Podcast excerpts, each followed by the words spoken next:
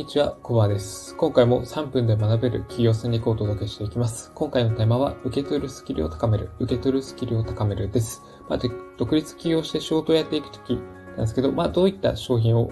提供していくか、というところが大事になってきます。まあ、この時なんですけれども、お客さんや見込み客が求めるものを積極的に提供していくことが大事になってきます。まあ、ただ、与えるだけでは、どうしても無理が発生しますので、まあ、途中でバテてしまうってこともあるでしょう。なので、えー、こういう時に大事になってくるのが、まあ、周りの人のサポートを受けることです。あの、受ける、受け取るってことです。そう。まあ、知り合いの方に商品サービスを購入してもらったりとか、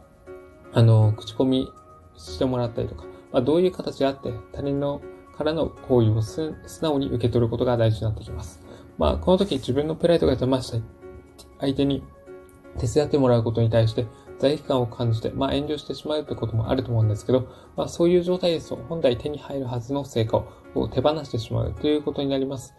なので、こういう時は、まあ喜んで感謝しながら、相手からの応援のパワーを受け取るようにしましょう。まあ全てのことを一人でやろうと思っても、どうしても、あの、キャパが小さくなってしまいます。そう、成果が小さくなってしまいます。僕の経験上、やっぱり独立起業して最初コピーライターとしてあの、半年間活動してたんですけど、まあ、ほとんど稼ぐことができず、結局、6ヶ月間で10万ぐらいだったから、まあ、それぐらいだったので、まあ、どうしようかと迷ってた時に、えっ、ー、と、僕の知り合いの方の紹介を受けて、えー、物販で毎月100万以上稼いでる方いらっしゃったので、まあ、その方の応援を借りることにしました。まあ、実際コンサルティングを3ヶ月間で30万払って受けることになったんですけど、まあ、それがきっかけで、まあ、実績を作ることができて、えー、お金も増やしていくことができたというわけです。まあ、その甲斐あって、え、今もこうやって企業活動を続けていくことができるってわけですね。もし当時、プライドが邪魔したりとか、まあ、恥を書くのを嫌って、え、その人からのサポート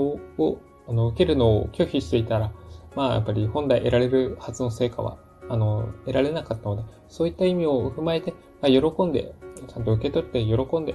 ちゃんと恩返ししていくっていうのは大事だなというのが学べました。そう。これ仕事に限らずプライベートでもそうですし、まあ、普段あの、食事するときもそうですよね。あの、普段あの、スーパーで買い物した食べ物を口にして、それを栄養をもらって、それを働くパワーに、あの、転換していくって感じです。そう。まあ、働くことで、あの、人にも社会にも貢献していくことができるなので、まあ、実際に、えっ、ー、と、食べ物から栄養を受け取って、それをパワーに変えて、それを仕事っていう感じで、あの、与えていくっていうところが、あの、すごく生きていく上で大事です。そう。で、まあ、誰かに、えー、逆に誰かのサポートを受け取ると、まあ、質の良い商品とかサービスを、まあ、スピーディーに、提供していくっていうメリットもありますので、そういった意味を踏まえて、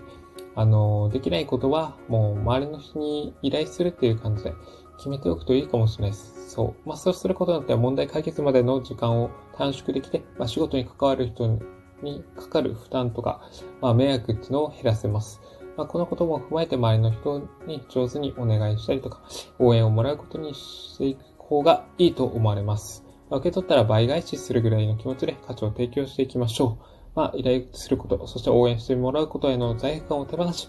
受け取るスキルを日々高めていきましょう。という感じで、今回のテーマ、受け取るスキルを高める、受け取るスキルを高めるのテーマはここでおしまいにします。ここまでご清聴いただき、ありがとうございました。